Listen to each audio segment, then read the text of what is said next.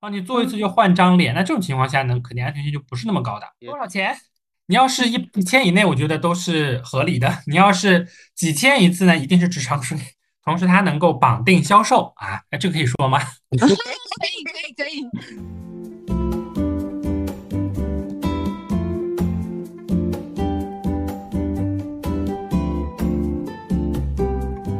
大家好，这里是宛平北路六百号，我是东东，我是 Jerry。本期主题呢，我们要讲的是医美。呃，医美这个话题这两年一直都很热，这个行业也非常的火爆。那我们本期邀请到的嘉宾是 Top 药企的医学总监德哥。那下面让我们请德哥介绍一下自己吧。Hello，Hello，大家好，呃，我是德哥。那么我之前呢是整形外科的医生。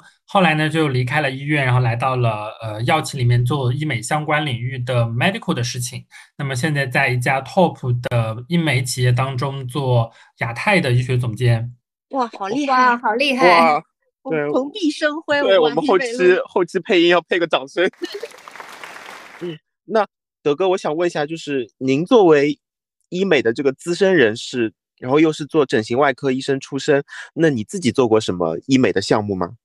我做过的其实蛮多的，就是现在市面上大部分我都有体验过。首先比较常规的，就每年都会去做个两次的，肯定是除皱，就是肉毒素除皱。然后呃，像很多的光电类的光子嫩肤，这个也是每年都会去做的常规。然后射频类的话，就就要么就是呃热玛吉，或者是呃热拉提，二选一。然后，呃，其他的，比如说填充的话，就按需求补一下，就比如说垫一下，呃，法令纹啊，就这些。但是，呃，像就是激光祛斑这个大品类，我是完全没有做过的，因为我不太能够接受提线啊，线埋线我没有做过，包括大的就是鼻子的矫正，矫正我也做过。哦，那为什么激光类的不太能接受呢？呃，因为激光类的呢，就是目前而言，其实激光它的整个发展，呃，虽然已经到皮秒了，我相信你们肯定都听过，但其实它和以前的调 Q 大差不差，它都是祛斑的。然后呢，百分之九十九的情况下，对于亚洲人而言，它都还是会引起反黑的。那就是可能你斑除了，但你整个人可能会黑一度。在这样的情况下，我本人是很喜欢白的，就是花了很多的力气在美白这件事、美白这件事情上，所以我是不接受就是用激光的。哦，那如果我做好防晒什么的，也不能避免反黑吗？其实都不太能的。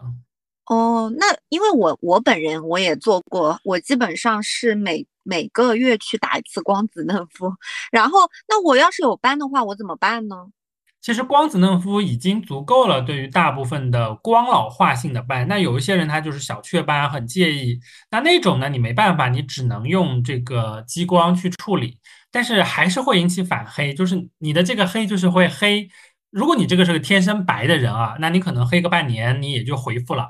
那像我这种就是云南人嘛，就本来就有点黑，然后又有点黄的情况下，黑的时间会比较长。我我本人是不太喜欢。怪不得我好像觉得我变黑了，我还以为是我的错觉。因为当时，呃，我是我是在医院里面做的，然后，呃，那个做的那个医生也跟我讲说，一定要严格防晒，呃，然后要补水，但我可能这方面做的也不够。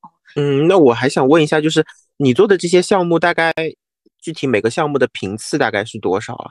哦，就像肉毒的话，因为它的整个时效就是六个月到八个月的时间。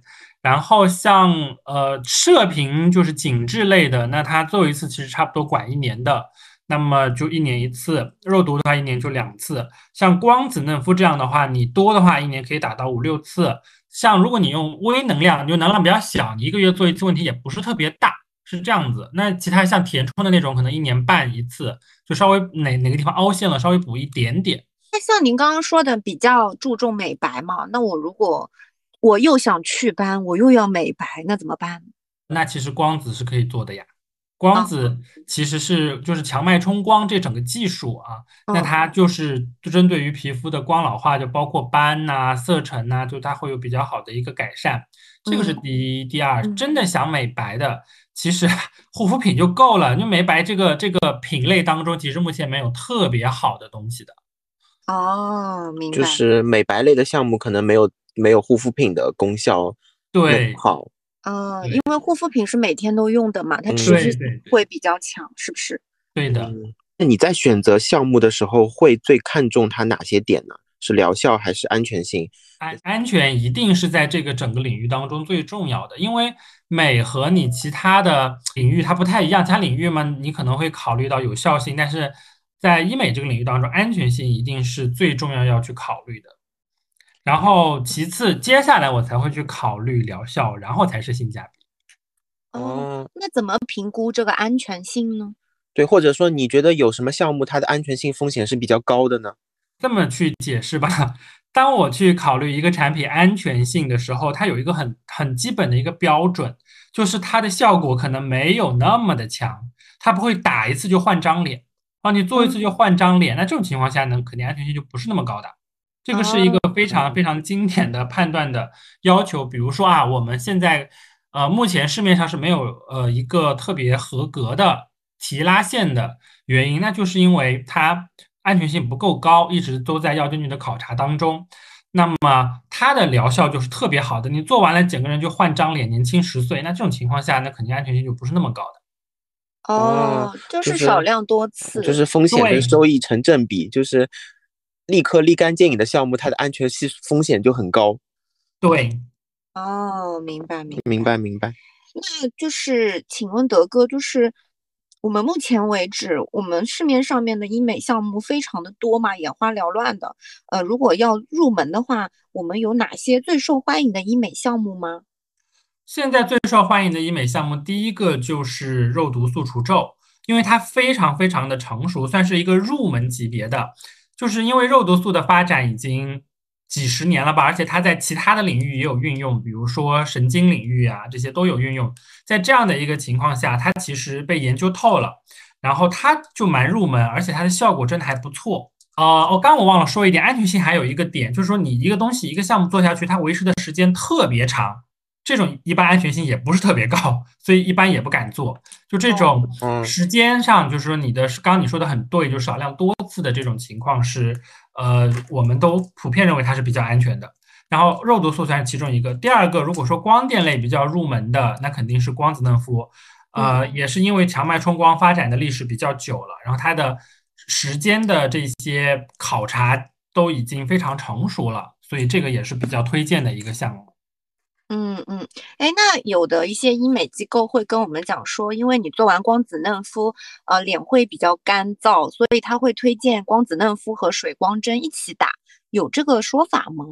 呃，会有这个说法啊、是因为你在做光电的这个过程当中，强脉冲光它其实会对皮肤屏障造成一定的损伤。那么在这样的情况下，那么你的经皮水和流失率就会变高，那自然会觉得干。但是其实不至于，就是说你一定要去做这个水光连着做，因为做水光大部分时候是为了去加强光子的效果，同时光子也能够辅助水光的效果更加明显。同时它能够绑定销售啊，哎，这个可以说吗？可以可以 可以，因为光子这个项目，我说因为它安全，然后它温和，然后发展的时间长，已经算是一个比较廉价的项目。如果它不绑定一点什么的话，其实它的价格是上不去的。不管你用什么仪器，它价格可能就会在三四百左右，所以它要绑定一点什么，然后一起卖，这样会比较好一点。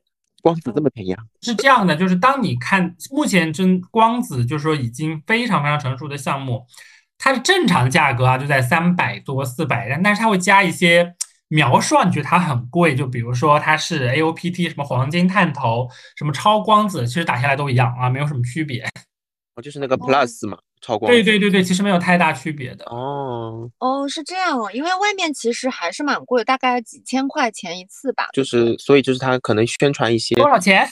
你要是一一千以内，我觉得都是合理的。你要是几千一次呢，一定是智商税。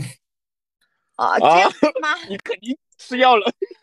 因为是这样的嘛，就是有的我我我在那种医美机构和在医院我都体验过，光子嫩肤，然后我就明显感觉到，就是在医美机构，就是在外面的机构，它打的话，它那个疼痛感会比较低，就是体验感会比较舒适一点。然后在医院里面的话，它可能会比较疼。然后我就在想，是不是呃比，但是我能感觉到我在医院里面打，它效果会更好一点。那是不是医美机构它还是会为了让你就是体验感舒适一点，然后功率调的比较低，然后会效果没有那么好？嗯，对的，就是这个原因。这是第一，第二，这是两边的医生他们的心态是不同的。公立医院的医生就是说，呃，我打的稍微重一点，就是我的后续的不良反应稍微重一点，比如说你有痂呀，就这些问题，他不怕的。就公立医院你去闹嘛，但是私立医院那不一样的，这是绝对不能出现的问题，因为会引起客诉。嗯，明白，明白，明白。啊，这是两个体系不同。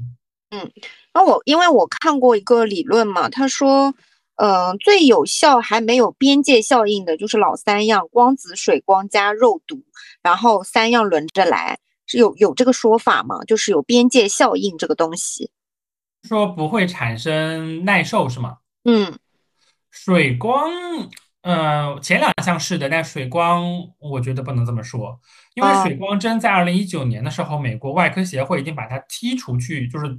就它不会作为一个推荐性的抗衰项目，水光的机理其实并不是那么明确的，它跟光电就是光子或者说肉毒相比，没有那么明确的。这也是为什么中国到现在为止没有任何一个水光产品，一直到去年的时候，药监局才出台了一个就是水光类产品的注册指导说明，因为之前都没有，就是因为它没有办法说清楚它的任何机理，你是怎么。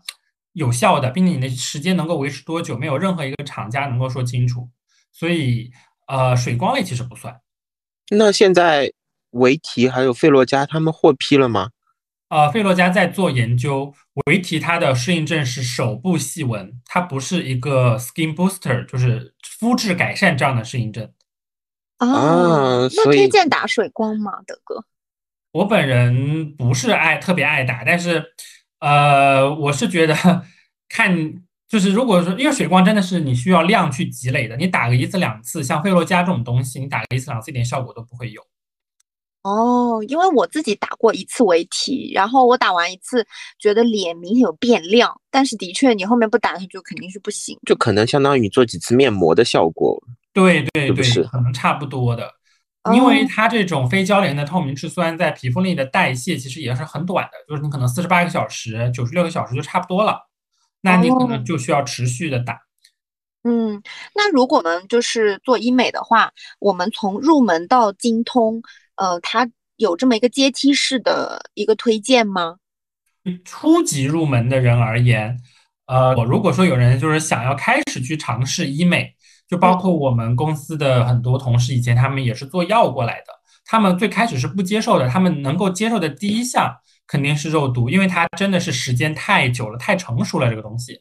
然后机理明确，其实也不太有不良反应，那么一定是最先去尝试的。接下来就是刚刚我说的光子，那么这个也是大家比较容易接受并且去尝试的。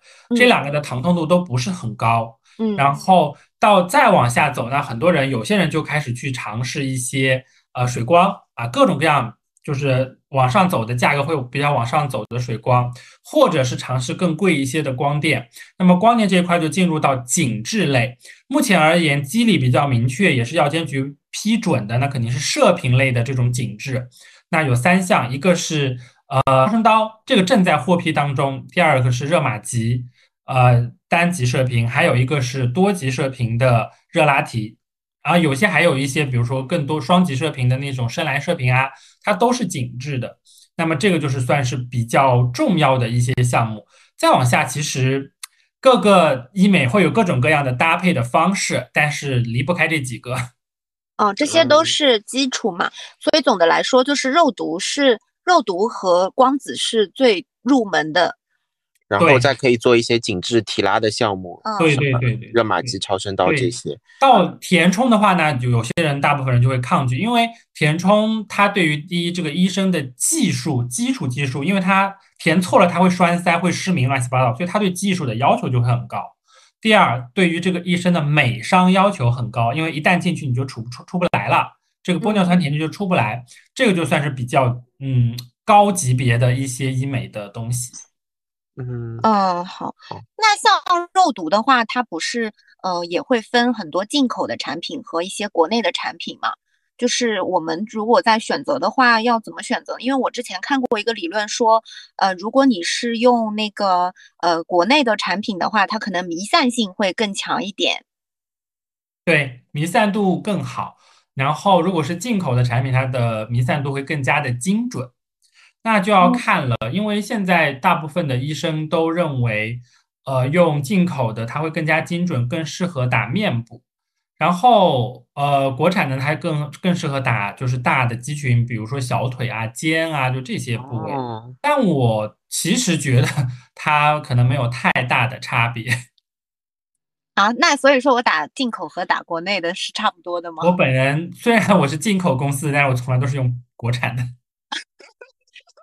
我以前打过那个咬肌，然后我用的是那个国产国产的国产的，所以就是我觉得效果也蛮好的。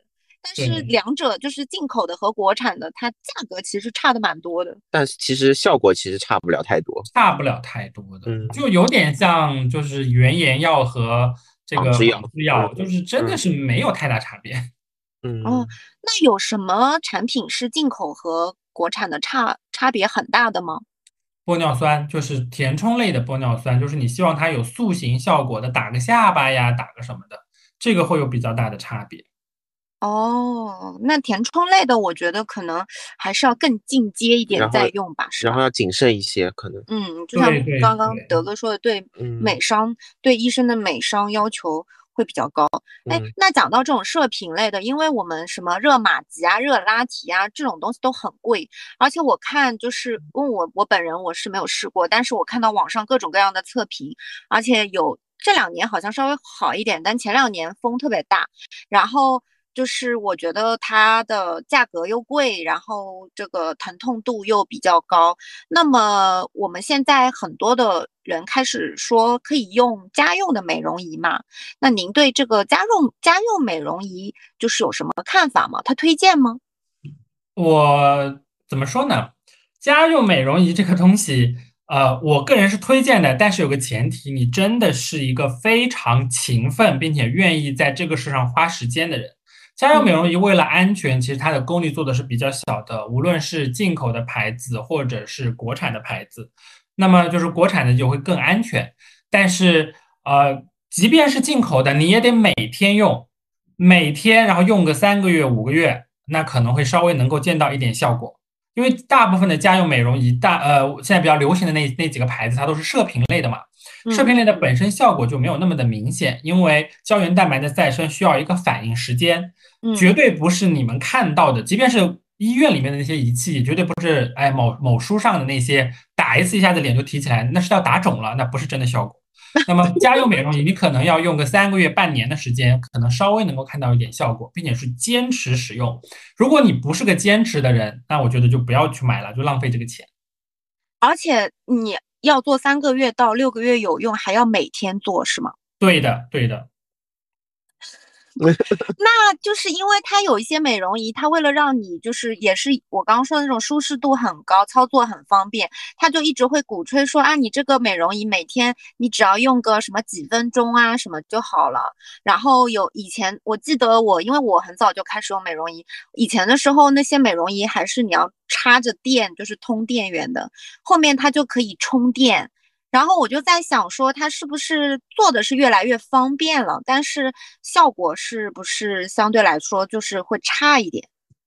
其实倒是还好，就是美容仪它整个就是它的生产策略是这样的，大部分都是以射频为主，但是射频这个东西吧，它不是一个做一次有一次效果的东西，它需要一个量的累积，你真的是三个月六个月。那么为了让你做的时候能够坚持下去，让你感受到我这个钱没有白花，它都会加一个就是刺激肌肉的作用，让你电起来很疼。那么通过这个电流去刺刺激这个肌肉，第一你能够及时感觉到疼痛，第二这个肌肉被电了之后就会缩紧，那么你即刻做完就觉得哦脸好小，然后让你有用下去的这种精神信念。那么对的，它这是就那其实你这个电肌肉这个东西吧，它就是哦，就是维持的时间其实很短，但是会让愿意用家用美容仪的人坚持下去。那么越来越方便，也是呃为了越来越安全嘛。因为插电的，比如说某一个以色列的品牌啊，哎，美国美国的品牌，它以前就是因为上佳琦的直播间，然后因为它是个插电的，然后它的能量比较高，然后出过一些不良反应，然后被投诉啊什么的。那现在就尽量的去用充电的，它的安全性会更高一点。而且也更方便嘛？你想，你每天如果都要插着电做，它比你可以用手拿着晃来晃去的做，是不是要方便更多？这样子你也有更多的用下去的理由嘛？哦，这个牌子，这个牌子我买过，是比较比较早的一个，就是那个时候做的很经典，很经典，因为它的背后也是光子嫩肤的厂家，所以它的东西做的其实挺好的。对它那个时候还没有很多美容仪品牌涌现的时候，它已经是就是很早就出来了。然后我用下来，我也不知道到底有没有效果，但是我一直在用。但是用到后来，它用了几年之后，它坏了。嗯，可能可能这个电流也是。所以我听下来就觉得这个厂家的策略真的是，它通过短暂的电流的刺激，让你即刻有一个收缩的效果，然后来刺激你持续用下去。这个策略也是蛮妙的。就是有一些，因为我以前不是接触过一个像传销的一个 姐姐，然后就让我当场试了一下她的那个美容仪，啊，是一边点一边脸是小了，然后被电了。对，其实是被电的，也不是真的有多有效。所以总的来说，如美容仪的话，就是如果你能做到每天都用，然后它就可以用三到六个月左右是会有效果的。但是效果，呃，这样听下来肯定是没有我们的这种呃。医美的这种仪器类的，不是家用美容仪的这种效果好嘛？那可能有那个嗯热拉提呀、热玛吉呀，那这些项目我们可以怎么选择呢？就是这种非家用类的射频类项目。嗯，非家用的射频类项目，那么其实要看你愿意支付的成本和这个你愿意花的时间。其实真正在效果上去比较。那么选三次热拉提比一次这个热玛吉的效果要好，然后呃，你做一次热玛吉会比你做三到四次一般的射频效果要好。哦，所以热热拉提的热玛吉的费用比较贵吧？我看差不多要三个 W 左右一次，是吗？这应该是五代吧？哦。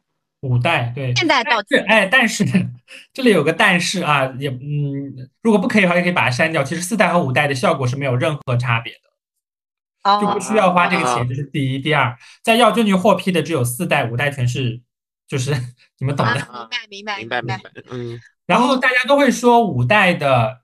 就是治疗的体验感更好，这是因为它把探头做大了，这样我打相同的发数，我所用的时间就会少嘛，因为我覆盖的面积大了。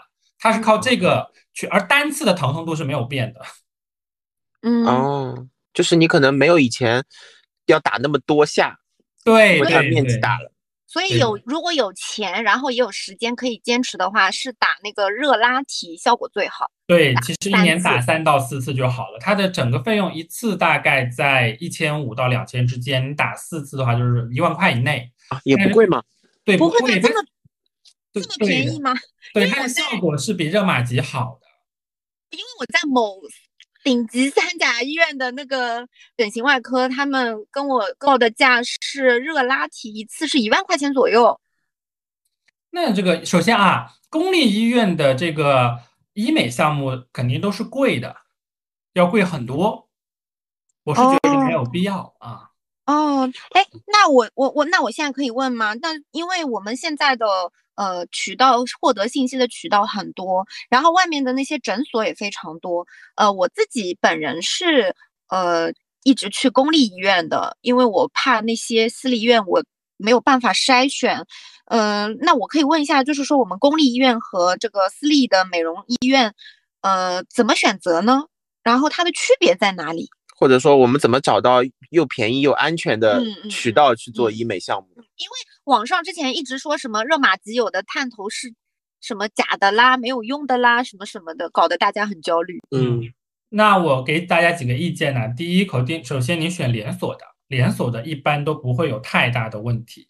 而且连锁的，因为这个是个内幕，就是说连锁的一般跟我们这种甲方，就是厂家，他都会有比较强的话语权，因为他一次进货可能就上千万，它的进货价格就是不太一样的。那么它的东西便宜是合理的。嗯嗯连锁，比如说就是在中国有三个大集团，呃，美莱、一心、伊美尔，这三个是特别大的集团，那么基本上不会有太大问题。这是第一种，第二种呢，就是说目前特别流行的这两年某某利格，这个一般是一个医生 IP 打造的，那它的呃就是呃价格啊，就这些，还有技术问题也不是特别大，都还不错。嗯，然后最后呢，就是你选那种尽量在市区的，然后看起来稍微大一点的，但这个可能会稍微贵一点，因为它要你需要去为你的房租啊这些去支付费用的嘛。那我方便问一下你去的哪一家吗？我去的是那个延树，哎，哦，盐树哪个盐哪个树？盐对，但是盐树也算比较贵的。我会推荐像有一些比较便宜的项目，那我会也是推荐美莱啊，就这种，哦，因为美莱所它对所有的厂家它都会有特殊的话语价格话语权，所有的厂家任何一家都不例外。因为它是它它进货不是一家医院进，是全中国一起进。哦，因为您刚刚跟我讲的一些项目，比如说你说光子大概多少钱，那个呃热拉提大概多少钱，都比我之前问过的一些价格要便宜的很多哎。所以我们的价格还因为它。就是可能你一般的医院或者公立，因为公立医院一定是最贵的，这是整个医美体系的问题。因为你们做药的话，有个东西叫做阳光采购，对吧？对，然后在医美领域是没有这个东西的。然后，那么公立医院如果真的采购了，也不会是厂家去竞标什么的，它会有代理商，那么价格就会贵个很多倍，它比私立医院自己采购。在然后这样一层一层下来之后，就公立医院的东西自然会贵。就一个探头，可能你在外面其他的私立的机构在美莱可能两千块钱，你进到公立医院后就要一万块钱。那么你作为消费者，你是需要支付这个费用的，因为你需要为这个公立医院的名声买单。哦，明白。所以其实公立医院和私立的美容诊所的话，就是在靠谱的前提下，比较推荐私立的美容诊所，连锁的，连锁的。对，连锁的，连锁。嗯，哎，那因为我们要做这些东西的话，它不会只有呃只去做嘛，那可能还需要医生面诊啊什么的。那这个时候是不是可以先去找公立医院的医生，或者说在某些名声比较强的那些医生，就是去让他面诊一下，然后我再去找地方做呢？呃，我是这样建议的，一些基础的项目其实不需要，像肉毒啊、光子啊，就这种不太嗯需要面诊。真正嗯需要面诊的，我们常规项去定义需要面诊的，只有填充类，就是我需要改变我的轮廓啊，或者说这种的一定要面诊。第二，要动刀的是一定要面诊的。哦，所以嗯我如果作为日常保养，就是去打打光子啊什么的，其实就去我们刚刚说的这一对些对对，像诊所光子这种东西，呃，还有水光针这种东西，你公立医院打出来和私立医院打出来没有太大的区别。啊。我说嘛，怎么这么贵？我以前打的。哎，前面也讲到动刀子了，就是，呃，我知道德哥也对这个玄学有一些研究，那你觉得就是整容会不会影响面相，然后导致运势发生变化呢？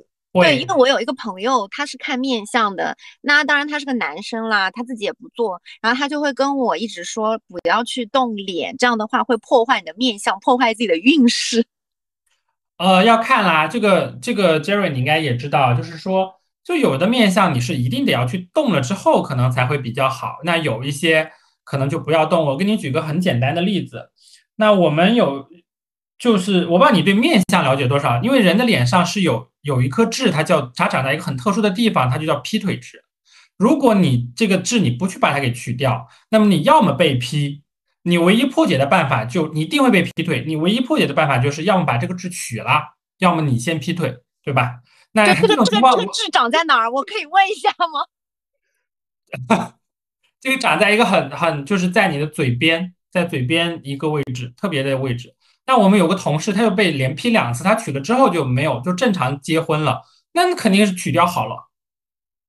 就是面上善治是比较少的，恶治比较多。真的吗？对嗯，对，李丽，嗯那你这个恶这个痣就是很很很正正常嘛。第二，呃，很多人会长这个悬针纹，那他可能就是生活会比较辛苦。那你你用填充剂把它给填了，那他可能整个人心情也会好很多啊。这些这个纹是川字纹吗？就川字纹。但是我们会说，当你的川字纹到达一个静态皱纹你还不变的时候，这种叫悬针纹。如果你只是动眉头的时候有表情的时候出现的那个叫川字纹。如果说你不用表情，这个地方也有个纹路，那个才叫悬针纹。哦，明白了。所以这个那个纹是要把它去掉的。对的，对的。还有一些有一段时间很流行网红脸，但是你其实真正看，就是那种下巴很尖的网红脸，其实你真正去看那些呃大佬，比如说什么何超琼啊、郭晶晶啊、林青霞啊，真正做正宫的人，他是不会有一个很尖的下巴的。对，一般尖下巴的晚年都不太好。对，因为下巴是走晚运的，所以很多人去去这个下颌角啊，这些都是不是特别好的。萧蔷，萧蔷，萧蔷的下巴，他现哦在，也也也好像运势不太好。杨幂，对呀、嗯，杨幂她这可以讲吗？她的那个下巴不是很明显的，就是削过的。嗯嗯，但她不算尖嘛，很多很多很尖的那种，其实反而不好的。什么温碧霞什么的哎，，那你人家天生尖的怎么办？那天生尖的有，那是天生尖的。你你的八，你的这个我们叫做什么八字呀什么的，你肯定跟你的这个面相是匹配的。哦，明白。那德哥就是说，除了刚刚说的劈腿痣和悬针纹，还有什么就是一定要去把它搞掉的吗？这个你去咨询专业的 面相大师好吗？对，而且你可以就是说，你也可以就是像 Jerry 这种比较懂的，那你可以看看他，比如说你某一个年份，你可能就是要动一下哪里，那你就动啊。比如说你要放个血什么的，你就动动动脸喽，不就好了？什么对个有有一些年份是有一些血光之灾，或者你主动去做一些事情就化解了。对呀、你就去打个 黄金微针嘛，一脸血就过了呀，这个事儿。哦，嗯是这样啊，也是哦，也是有道理的。一连血。哦，可以可以可以可以。哦，我新的知识 get 了。嗯，哎，那我看德哥最近也一直在出差嘛，各个城市我看都留下了你的脚印。那你觉得就不同城市的医美的消费者，他们有不同的特质吗？呃，会差别非常大。呃，我们先从一个比较大的范围去说南北。像南边，其实它的整个医美市场的发展，大家的意识都会先进很多。比如说，我不知道你们知不知道，最近很流行打一个高颅顶精灵耳，然嗯，后嗯外轮廓提升，这是南方的。一旦你跨过了这个这个秦岭淮河线，到了北方，东北北京，他们都不知道这个是什么东西，什么精灵耳、高颅，他们啊这是什么东西，就是完全不知道。什么轮廓提升，就是在那边他们是发展会稍微慢一点，他们更喜欢动刀，在在在那边就是秦岭淮河线那边会比较喜欢动刀。然后有一些，比如像呃胸部整形，那也是南方会比北方多得多。为什么？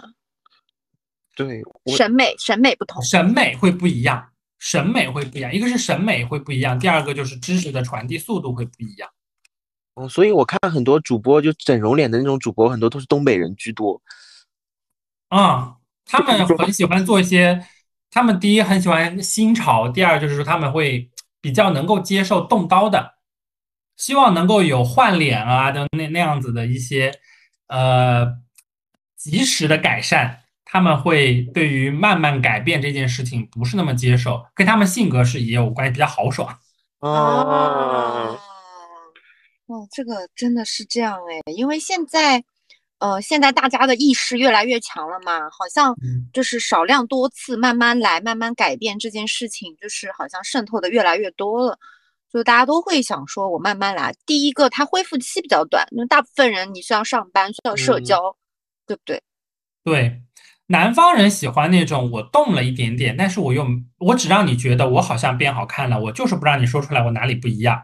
但北方人就是我做了就是要让你看出来，这是两个不一样的审美趋势的。嗯，就南方有点像日韩那种审美，就是你一一点点变，一点点变，然后过几年你可能人就整个整个不一样了。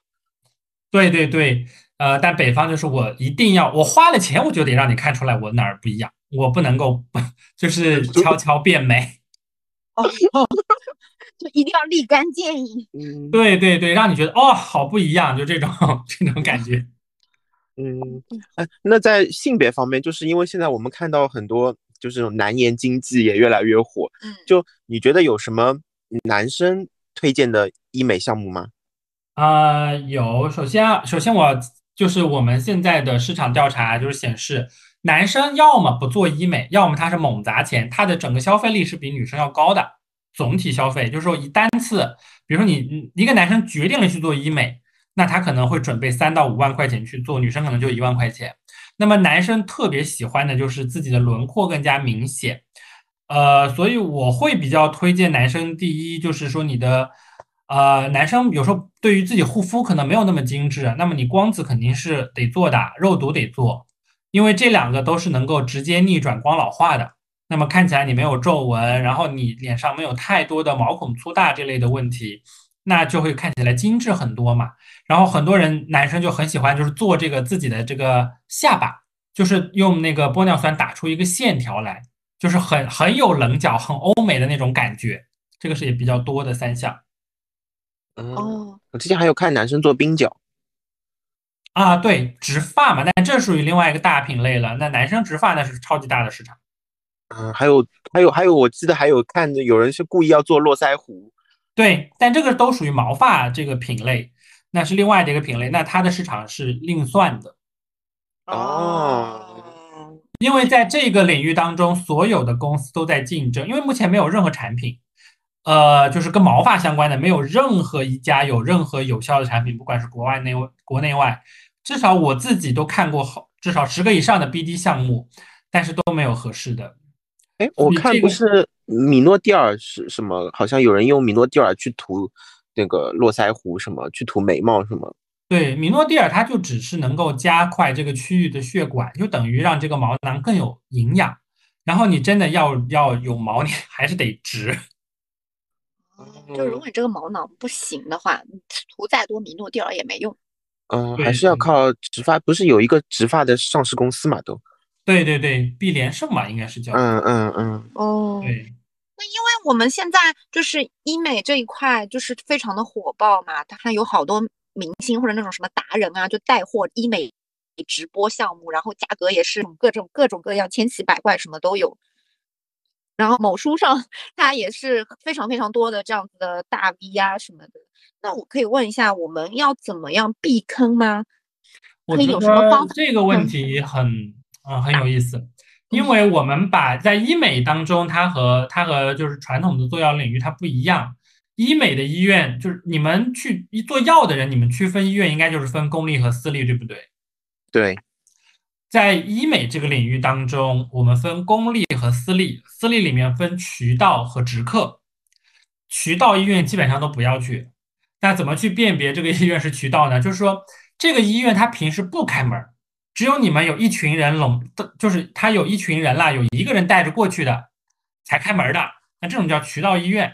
这种一般就是刚刚你说的，就是会有什么达人带货的那种，公开带货的那种。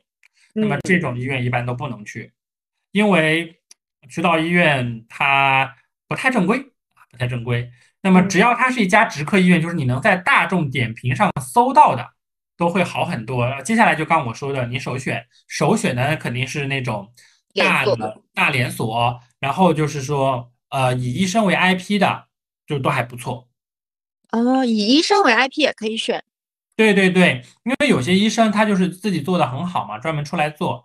比如说像上上海就有一些，啊、我记得上海有一家，博博斯利还是什么的，他就是九院的医生出来一起弄的，哦，啊，博我知道，曼啊什么的有很多，嗯，就这种嗯。医生集团搞的这种，嗯嗯，嗯，对对对，反而会好很多。哦还有一家上实，那是也是九院的医生出来做的，那比较相信的话，这几家都还是不错的。嗯，这两家我都去过。对，智还有一家叫智美言和也还不错。哦，这可能嗯小本本记来。嗯，那那也就是说，有一些什么达人在微博上面啊，或者是什么某书上面带货的，呃，就是啊，因为我看那些价格都很便宜，就是呃，就是说什么多少人成团就怎么怎么样，这嗯这些最好还是不要对，去如果你大众点评上又搜不到相应的这个机构，嗯那就不要去。你可以先在大众点评上搜一搜有没有评论啊什么的，因为嗯这种渠道医院一般都不会去做大众点评的。你看一下大众点评上是有的，那也还是可以去考虑的。嗯，嗯，所以千万不能因为贪图便宜就去对那种渠道类的医院去做项目。哎，那如果真的我不信就是比如说做的一些项目做的有出问题了，那我要如何怎么维权呢？就是有什么渠道让我维权吗？呃，一般情况下，医美这块的维权的话，也是跟 做药的时候的维权一样，一二三幺五啊，就这类，因为它是个消费类的东西嘛，一二三幺五啊，就这类的去去弄就好了。嗯，就是还是打这个消费者投诉热线，对的，应该是有消费者是有，嗯，它是有有有很有效果的吗？这种维权方式？就是会应该会回复你的吧？就是会的，会的，会的。但是有一个前提，我觉得整个医疗行业都一样，就是说它会经历比较漫长的医疗鉴定的过程。而且医美 这个有个问题啊，就医美维权是你觉得打的不好看，还是他打出了问题？如果是你觉得他打的不好看，那是你自己的问题。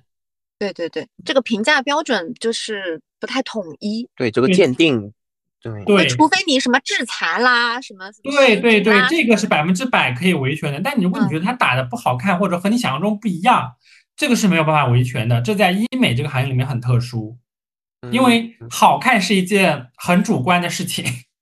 嗯，对，就是要找跟你审美差不多的医生然后生。诊伤比较高的医生，对，我怎么去选择这些美商比较高、整商比较高的医生呢？我自己的经验就是说，会要看一下他以前的案例，特别是这种动刀的这种行为。如果说，呃，像填充类的，可能他没有那么多案例的时候，那么最好的办法就是一次，第一次的时候一定要少打一点，不要就被别人去讲说你需要打个外轮廓提升十支八支的去打，这个基本上都不太行。而且你要相信，现在玻尿酸有很多很多，任何一个品类的填充剂，大家都会说打了以后蛮化，很多明星那抖音上都在讲蛮化。蛮化的原因不是产品的问题，是一次打的太多了。就像你一块皮肤，你打了十升水进去，它被撑大了，那么即便水流走了，完全消失了，你的皮肤还是大的，这个是造成蛮化的原因。但是很多医生为了一次有效果，他就打很多。那么去判断一个人的美商，就是他在给你推荐的时候，第一比较少，第二你自己在尝试跟他去磨合的时候，第一次少打一点，打个一支两支差不多了。哦，感觉这个也跟相亲差不多，要从接触对对。循序渐进。第一次你这样你去相亲，你不可能第一次就告诉他你家住哪儿吧，就就邀请他去你家，这很奇怪啊。有道理。嗯，因为以前我有一个呃皮肤科的一个师兄跟我说，他说呃搞医美的医生平时应该去看看什么美术展览啊，就是这样才能提升自己的美商。对的，美商很重要，而不是因为有一些医生他可能自己就每天在忙着医院里面弄，然后也不太去学习这些东西的时候，他他就是听厂家的。那厂家去推东西的时候，肯定希望一次能用的越多越好嘛。他们的一些方案就打很多支，就会造成就是效果特别好，但是过了一段时间之后，脸就蛮化，打的时间长了，脸脸就跟馒头一样的这种情况是很多的。嗯嗯，那现在因为有一些行内人会说这两年是医美寒冬嘛，不只只是医美寒冬，整个医药行业的寒冬应该。是医药行业的寒冬吧？对，就是因为那个跟我们讲的那个人，他就是做这种整形啊，还有医美这一块的，就是说就是医美寒冬。那医美寒冬之下呢，就是有好多的产品啊，什么都特别便宜。那我们有没有什么方法可以去薅一薅羊毛呢？嗯，首先啊，医美寒冬这个词，我我我是不知道，就是你们跟你们这个人说的这个人他是怎么理解的。去年二零二二年的时候，确实是医美的一个寒冬，但是它的造成寒冬的原因是因为大家都风控哎，然后确实呃经济也不是特别好，但是二零二三年其实恢恢复的非常快，嗯。从市场上的市场端的反馈、消费端的反馈，其实恢复的还是不错的。然后，嗯，真正的寒冬，我个人觉得是对于一些第一监管比以前要严格。严格，对的，啊、就是查的非常非常严。你这个产品以前很多大家听过的费洛嘉呀、英诺啊都不查的，现在那哪家医院有这个，那医院肯定要被罚款，这个是一个原因。第二呢，就是很多比较便宜的产品反而不好卖了，大家就是有种我的钱我钱花花都花了，我就用点贵的，用点好的，就这样的态度。那么在这样的一个环境之下，你要去薅羊毛，那就是要看，比如说你你想做的项目本身就是一年要做多次的，那么你就一就是按照一个比较便宜的价格去把它全部买下来。比如说你确定了，呃，你要做热拉提，今年一年要做三次，这是一定的，因为做一次会没有效果，你一定得做三次。那么你看哪家机构有比较好的这个套餐，你就可以买。这个是我比较建议的薅羊毛的办法。哦，啊，但是我现在确实发现一个趋势，就是这些医美的项目好像比以前是便宜了一些。因为信息更透明了嘛。对，信息透明，以前医美就打一个信息差嘛，现在越来越透明了，包括各种各样的都自媒体渠道，已经把它变得很很很很便宜了。我上周去北京的时候，我们一个非常非常厉害的这个专家就说，他说现在的这些医美消费者，他从进医院的门口他就知道他要，因为这个医生很贵，就是找他做一次，光手术费可能要十五万。他说来找我的人，从进门这一秒钟开始，他就知道他只要十五万以上。不然他也不会来找我。所以它的透明度已经到一个公立医院的医生手术得给多少钱，他大家都知道的情况下，那那那那你其实玩不了多少花样，对于机构而言。哦哎，那你可以，因为我是不怎么了解医美的，你可以帮我们介绍一下这些你之前做的这些常见的项目，大概它的一个价格区间是在多少之内是比较合理的吗？嗯，好，光子嫩肤的话，其实这个是我比较推荐的一个项目嘛。那光子嫩肤，我觉得，呃，在一千块钱以内单次都是一个比较合理的价格。这个是，而且你一年得要做三次、四次。如果你要多多做一点，就能量弱一点，你要一个月做一次，问题也不是特别大。那么你就在一千块以内搞定。如一旦它的价格超过了一千块，你就要求他赠别的东西给你啊。你有买十次让他再赠三次水光啊，那也可以，对吧？嗯，啊，要求人家赠东西是很正常的，在这个行业里面，它不是医院啊，不能讲价，不能赠赠东西。医美这个行业是一个可以要赠品的，哦，可以去谈，嗯，对，嗯。可以谈，哎，可以还价，这个是医美行业不一样的地方。嗯。嗯。那像肉毒的话，因为呃，国产的大概在三百八到六百八一个部位，啊，国产的进口的话可能就是一千多、一千一千五这样子一个部位。那它它如果说打特别大块的肌群，那基本上就是三千块左右了。特别大的肌群，什么瘦肩、瘦腿啊什么的，那就会贵贵一些，进进口的。对嗯那热拉提的话，那两三千以内都是 OK 的。那你一整年的价格控制在一万二到一万五之间，然后他再赠你点儿东西，赠个三次光子，那差不多的。那热玛吉的话，我强烈推荐大家就做第四代，没有必要做第五代。第四代的价格你在一万五以内都是合理的，要看你的不同的机构。你便宜一点九千块也能做，你贵一点一万五也也能做。第五代的话那就很贵啦，就有些人做三万，有些人做五万。但是我本人的经验啊，就是有一些医生会说谁谁谁来帮你做，要五万块钱啊，如果是别的医生做三万块、一万八，就不会这种射频类的仪器，不管谁来打，效果不会有天差地别。它跟你做手术是不一样的，它对于手上的技巧要求没那么高。哦，所以不要被这种削进去。对对，因为我看到有很多人说那个热玛吉，如果医生的技术不好，会把脸打塌什么的，不会，不会，不会的，不会，所以其实谁打都差不多。谁打都差不多。你要这么想，在大家都是做医药行业的，手最巧的肯定是外科医生，对吧？做这种仪器类的东西都是皮肤科医生做，在外科领域的人看来，皮肤科的人连解剖都不懂。啊啊，这这个会不会被这个会不会被封杀？外科医生是很看不上皮肤科医生的，他们都觉得你们操作光电的都不需要技术，不需要手上的活儿，所以这种叫价那就是没必要啊，智商税。嗯，豁然开朗。因为外面有的东西，有的那个价格都吹得好高，然后我们消费者普遍有一个呃想法，就是我都做这个事儿了，我都不能贪便宜，就太便宜的东西我也不敢去选。就是打一个信息差嘛。对对对，对这就是一个信息差。其实真正能够就是就就就真的跟一般的就是医药领域一样，真正在技术上会有区别的，一定是外科。但嗯，有些手术或有些东西，它就是谁谁做的好，你们不得不承认。但是这种仪器类的东西，操作的人都是皮肤科，啊、没什么区别的。嗯，就好嘞。嗯，就那种注射类的，可能我们要挑一挑医生，然后对光电仪器类的就都一样。嗯对对对，就是说这种注射类的，包括你的血管啊这些走形，一定是外科医生懂，他们很精通这些东西。嗯嗯嗯嗯嗯，因为现在其实，在宣扬的也是一个轻医美了嘛，就是轻易去动刀这个事儿，大家做的也比较少了吧？因为以前有一阵子什么颧骨内推呀，什么那种东西特别火，但是我看他有的人写出来就是那个恢复期又很长，风险又很大。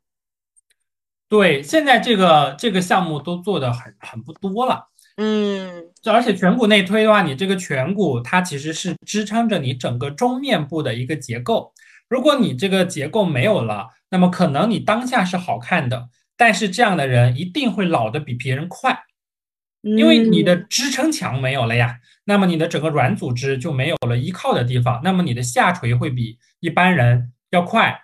那么包括下颌骨截角这个手术也一样，你的脸就是会小，这个没有问题，就像杨幂，但是你也看得到她的中面部的下垂速度很快，然后那种紧致度也不好，就是它的松弛度会比较多，因为你的整个皮肤没有依靠的地方。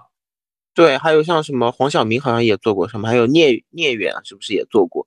就他们突然下巴就尖起来了。对，就这种支撑性的这种，呃，不要随便去改变它，它会影响造成你可能衰老的比较快。跟你装修一样嘛，承重墙不能敲。对啊，而且我们就这个意思。你承重墙不能敲，你敲了承重墙，你后边儿你整个软组织，你你你你刮什么腻子，对吧？你这个东西都没办法建了。嗯，对，而且我们没有那些明星他们那么好的条件，后期的维护，所对，以那换换句话说，明星那么有钱，他他就是还有这样子的专业的团队，他都没有办法就是抵抗这个这种承重墙打掉之后的这种副作用。那我们嗯普通人还是不要去试了吧。嗯，对对对，就像这包括你上面我们不是提到面相吗？你随便去改变骨相，那其实是非常不好的一件事情。嗯，明白，嗯，好，学会了好多。那我们现在加进入下一趴，就是粉丝提问。我们因为之前就是要请到您了，我们就很激动，所以就在群里征集了一些问题。呃，问题也我整理了一下，也没有很多。呃，其有有有一个粉丝问说，打完瘦脸针之后会不会垮脸？然后有的理论说打那个肉毒的话，差不多打三次可以定型了，有这个说法吗？首先，我回答第二个问题，就是嗯说它会不会定型？不会。就，就像肉毒素，我们都说它是一个不会产生耐受的，因为它没有抗体，所以你这个东西效果完了之后，呃，那个你效果完了之后，那么它这个肌肉只要你又吃去吃硬的东西，它就又会长起来。那么就跟我们平时健身一样嘛，但是它会有一段时间，可能你的这个药效已经过了，它仍然维持一个小脸的，这什么原因？因为肉毒素让这块肌肉咬肌这块肌肉失去了运动能力，会有一个很重要的现象，失用性萎缩，对吧？这个跟我们长期瘫痪的人腿脚会萎缩是一个道理，失用性萎缩。但一旦你经常去咬东西、吃东西，它又会长起来，那就跟你健身一样，一下子肌肉又长起来了。它嗯不会维持，所以还得打。就是你真的很追求这个，你还得打啊。然后脸会不会垮？就刚刚我们也提到了这个问题，其实它在短期内是会有一点垮的，呃，但是只要你肌肉起来了，它就又不垮了。哦，因为我自己打过，所以我觉得我现在比我巅峰瘦的时候就是有回回来一点一点，但是好像整体比我打之前还是小了蛮多的。嗯，这种垮我们怎么去解决呢？现在一般情况下，你去打这个瘦脸针，医生都会让你做这个呃颈阔肌的这个放松，那么就是等于你把皮你你的肉萎缩了下去，那么让你的皮肤整一块儿的这个颈阔肌也失去张力，这样拉整个整个脸皮肤再往上拉，然后肌肉再往下小，这样就没有那么松垮。所以这两个现在被配套起来成为了一个套餐。哦那就紧阔肌也要打吗？对，颈阔肌和咬肌一起打，这样就不会那么垮了，哦，哦，明白。而且下会有下颌缘的线条。哦，哎，那那个就是他问说，那有没有除了打肉毒之外消咬肌的方法？有哎，我知道的没有。有 那还有就是问说，他就是现在有一些什么少女针啊，然后这些针就是是智商税吗？不是不是啊，这个少女针是我上家公司的产品，不是。少女针是那个胶原蛋白刺激因子。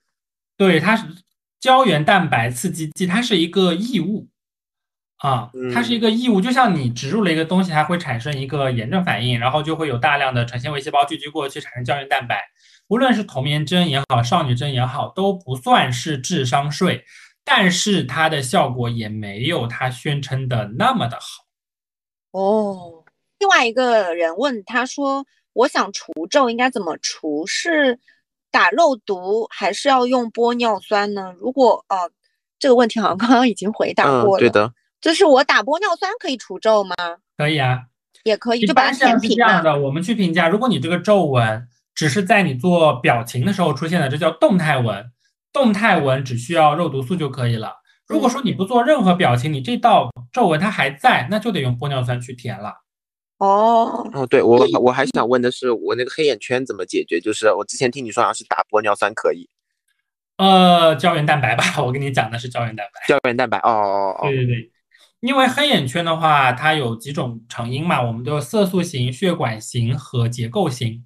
像结构型黑眼圈的人，一般都会伴随着泪沟的产生，那么一般都会建议打胶原蛋白，因为胶原蛋白它是白的，它可以遮住你的黑眼圈。嗯，就盖住。嗯，对对对，现在呃有两种打法，第一种是比较硬的，直接把你的泪沟填起来之后，它刚好会弥漫过去掉，就把这个黑眼圈给遮掉了，白色。第二种呢是用比较软的那个胶原蛋白，像呃水光一样的打法，它对吸了以后就打在你黑眼圈的这个真皮这个层次，它白色也能够遮住。嗯，哦，那因为打眼下，我感觉技术要求还是比较高的吧？哎，没有哎，就是要看你打的是什么。如果是打泪沟，那么它对技术要求非常高。嗯，如果你打的是一个特别浅的，像水光一样打法的，那那倒没有那么高。嗯然后还有一位呃听友问说，就是他想脱毛嘛，然后他可能之前没有脱过，呃，那脱毛的话大概需要脱多久这个周期？然后怎么去选择这个脱毛的方式？呃，脱毛的方式是这样的，就是每一家机构都会有，而且都是入门级别的项目，就你就嗯挑个最便宜的就好了，每家都一样的。然后一般情况下脱毛它不会一次脱干净的，因为有些毛发在休止期，所以呃，我觉得最好是买个那种就是包干净的那种卡，这是最重要的。对，嗯就你有了就去脱，有了就去脱，可能脱个三五次它就好了。好，那还有一个最后一个问题，就是有没有什么去黑头的好方法？用黑头的方法就是水杨酸，这个不需要到医美这个级别，你在护肤品这个领域就可以解决。哦，就是自己可以在家里用用。对对对，酸类产品是最好的。对我这边插播一下，大家可以关注一下德哥的抖音，他这边里面有推荐各种呃护肤的小方法。我们之后会把德哥的那个抖音放在 show note 里面。好，谢谢大家。我们今天也差不多了，嗯，谢谢德哥，就是给我们带来了这么多的干货。嗯，啊谢，谢不客气，德哥不。客气。那我们节目就到这里吧。嗯，好的，谢谢 Jerry，谢谢大家。嗯，拜谢谢，拜拜，拜拜。